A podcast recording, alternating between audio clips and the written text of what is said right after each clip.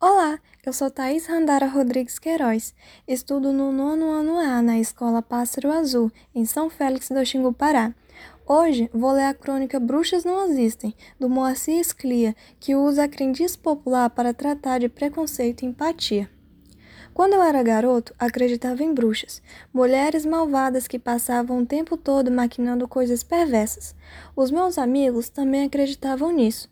A prova para nós era uma mulher muito velha, uma solteirona que morava numa casinha caindo aos pedaços no fim de nossa rua. Seu nome era Ana Custódio, mas nós só a chamávamos de bruxa. Era muito feia ela, gorda, enorme, os cabelos pareciam palha, o nariz era comprido, ela tinha uma enorme verruga no queixo e estava sempre falando sozinha. Nunca tínhamos entrado na casa, mas tínhamos a certeza de que se fizéssemos isso, nós a encontraríamos preparando veneno num grande caldeirão. Nossa diversão predileta era incomodá-la.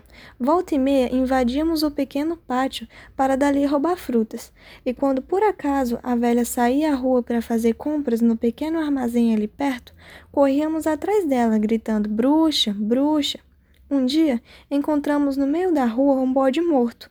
A quem pertencera esse animal, nós não sabíamos, mas logo descobrimos o que fazer com ele: jogá-lo na casa da bruxa, o que seria fácil.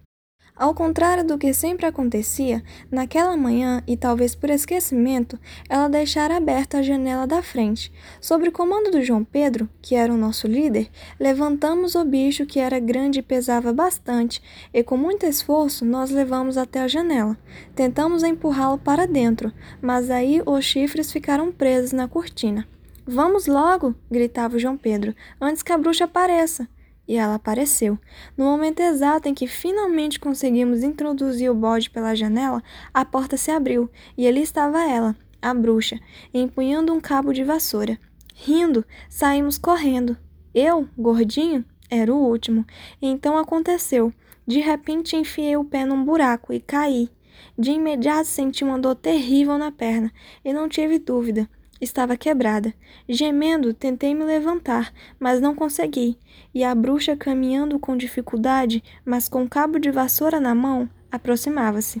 Àquela altura, a turma estava longe, ninguém poderia me ajudar, e a mulher, sem dúvida, descarregaria em mim sua fúria.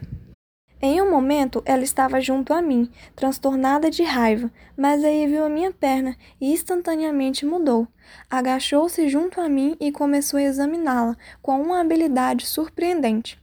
Está quebrada, disse por fim, mas podemos dar um jeito. Não se preocupe, sei fazer isso. Fui enfermeira muitos anos, trabalhei em hospital. Confie em mim. Dividiu o cabo de vassoura em três pedaços e, com eles e com seu cinto de pano, improvisou uma tala, imobilizando minha perna. A dor diminuiu muito e, amparado nela, fui até minha casa. Chame uma ambulância, disse a mulher à minha mãe. Sorriu. Tudo ficou bem. Levaram-me para o hospital, o médico engessou minha perna e em poucas semanas eu estava recuperado. Desde então, deixei de acreditar em bruxas e tornei-me grande amigo de uma senhora que morava em minha rua. Uma senhora muito boa que se chamava Ana Custódio.